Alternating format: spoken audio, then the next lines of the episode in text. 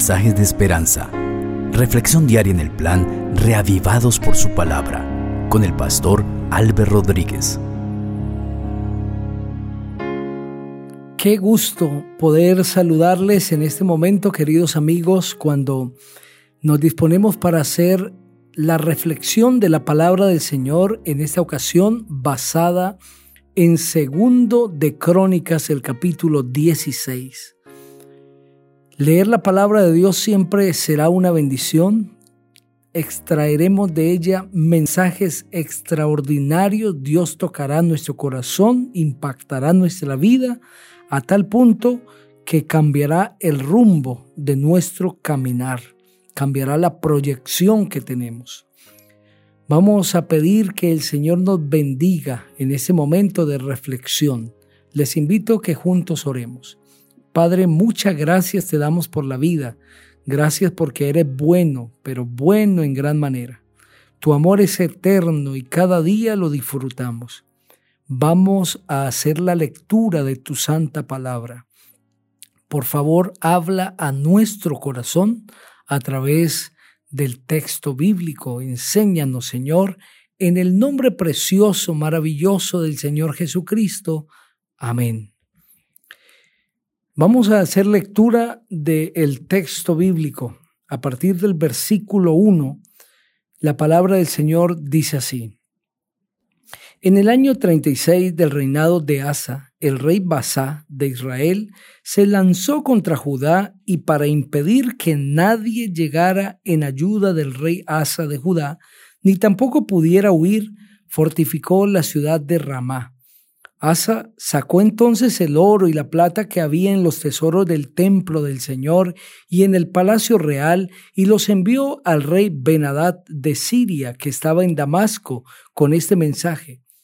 Hagamos tú y yo un pacto, como el que hicieron tu padre y el mío. Aquí te envío oro y plata. Ven y rompe el pacto que has hecho con el rey Basá de Israel para que deje de atacarme Ben Hadad aceptó la propuesta del rey Asa y ordenó a los capitanes de sus ejércitos que atacaran las ciudades de Israel. Así conquistaron Ión, Dan, Abel, Magín y las ciudades de aprovisionamiento de Neptalí. En cuanto Basá supo esto, suspendió las obras de construcción en Ramá entonces el rey Asa agrupó a todo Judá para llevarse de Ramá la piedra y la madera con que Basá estaba edificando, y con ese material edificó a Jeba y a Mispa. Por esos días el vidente Hananí llegó a ver al rey Asa de Judá y le dijo, Tú, lejos de apoyarte en el Señor tu Dios, has buscado el apoyo del rey de Siria por eso el ejército del rey de Siria se te ha escapado de las manos. ¿Acaso los etíopes y los libios no eran un ejército incontable con carros de guerra y mucha gente de a caballo? Sin embargo, el Señor los puso en tus manos porque te apoyaste en Él. Los ojos del Señor están contemplando toda la tierra para mostrar su poder a favor de los que mantienen hacia Él un corazón perfecto. Pero en este caso, tú has actuado como un necio. Por eso, de ahora en adelante te verás envuelto en más guerras. Asa se enojó contra el vidente y tan grande fue su enojo que lo echó en la cárcel. Por esos días Asa oprimió también a algunos del pueblo. Los primeros y los últimos hechos de Asa se hallan registrados en el libro de los reyes de Judá y de Israel. En el año 39 de su reinado, Asa enfermó gravemente de los pies y en su enfermedad no buscó al Señor sino a los médicos. Finalmente, Asa descansó entre sus antepasados en el año 41 de su reinado y fue sepultado en los sepulcros que él mismo había mandado a construir en la ciudad de David. Lo pusieron en un ataúd el cual fue llenado de perfumes y diversas especias aromáticas, preparadas por perfumistas expertos, y en su honor se prendió una enorme hoguera. Amén. De esta manera concluye la historia del rey Asa. Ese rey, como lo leímos en el capítulo 14 y 15, inició una reforma en el pueblo de Israel, una reforma tan decidida, tan firme, que podemos decir que en este momento fue sin precedentes. Una reforma que implicaba realmente un cambio de rumbo para los israelitas. Sin embargo, no concluyó así su vida, tristemente, porque en algún momento de su experiencia como rey se olvidó de confiar en el Señor. Y de acuerdo al capítulo que hemos leído, en dos ocasiones demostró su falta de confianza.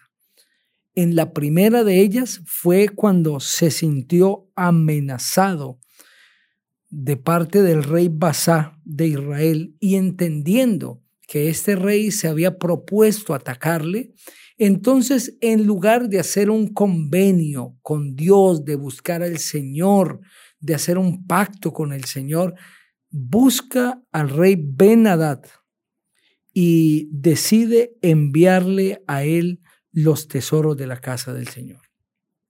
Y en segundo lugar fue cuando se sintió enfermo en los últimos días de su vida antes de morir. En lugar de buscar al Señor, buscó a los médicos.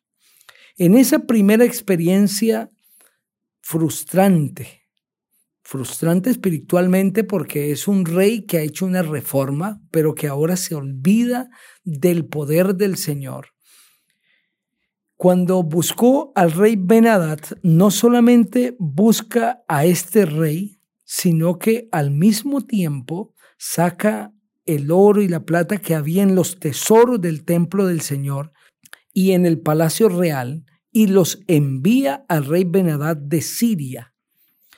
Y cuando él hace esto, pues también envía el mensaje de hacer un pacto y pedirle protección al rey Benadad. Le pide que vaya y ataque a Israel.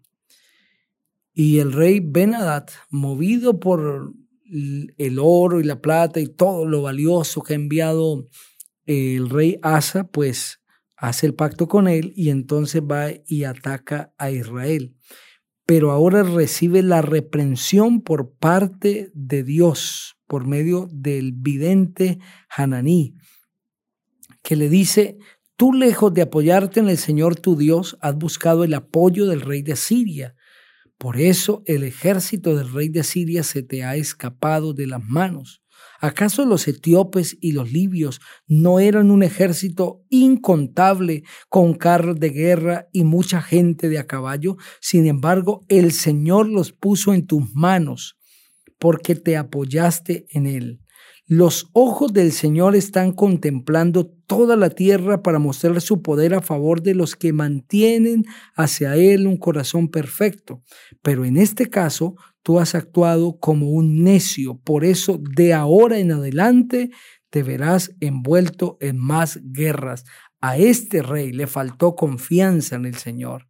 Le faltó tener una mayor fe en que Dios podía defenderlo en estos momentos de peligro y depositó su fe en el poderoso rey Benadad, pero que era un ser humano y se olvidó del gran rey del universo. Aún más, sacó los tesoros de la casa del Señor que le pertenecían a Jehová y se lo entregó al rey Benadad. Ahora tenemos que preguntarnos, ¿cómo está tu confianza en Dios? ¿Será que tú estás siguiendo el camino de Asa? ¿Has entregado de tu confianza en el Señor a otras personas para depositar confianza en ellos? ¿Será que tú has dejado que el Rey del universo deje de ser tu protector para poner tu confianza en un ser humano? ¿Y has apostado tus principios espirituales, has apostado tu fe, tu dependencia del Señor, como lo hizo el rey Asa, sacando todos los utensilios valiosos del santuario para entregárselos a un ser humano? ¿Será que has sacrificado tu vida espiritual, tu fe en el Señor Jesucristo para confiar en la mano frágil del ser humano? Tienes que preguntarte, porque si dejas de confiar en el Señor, no vale la pena continuar profesando una religión. Si dejas de confiar en Dios, no vale la pena seguir soñando con el cielo, porque el cielo será de aquellos que confíen en el Señor y que se aferren a Él en los momentos buenos y los malos también. Si estás enfermo, busca a los médicos porque Dios los ha dejado, pero que tu confianza no esté en el médico, sino en el médico de los médicos, que es el Señor Jesucristo. Y si tú confías en Él, entenderás que el Señor usa a seres humanos para traer bendición a nuestra vida, que, pero que por encima de estos seres está el Señor. Te invito para que juntos oremos. Padre, gracias por el mensaje de tu palabra. Bendice a cada persona que la ha escuchado. Que tu gracia sea sobre su vida, agrandando cada vez más su fe. Y la confianza en Cristo Jesús sea nuestra insignia, sea nuestro mayor fundamento y nuestro mayor placer. En Cristo Jesús, amén. El Señor te bendiga.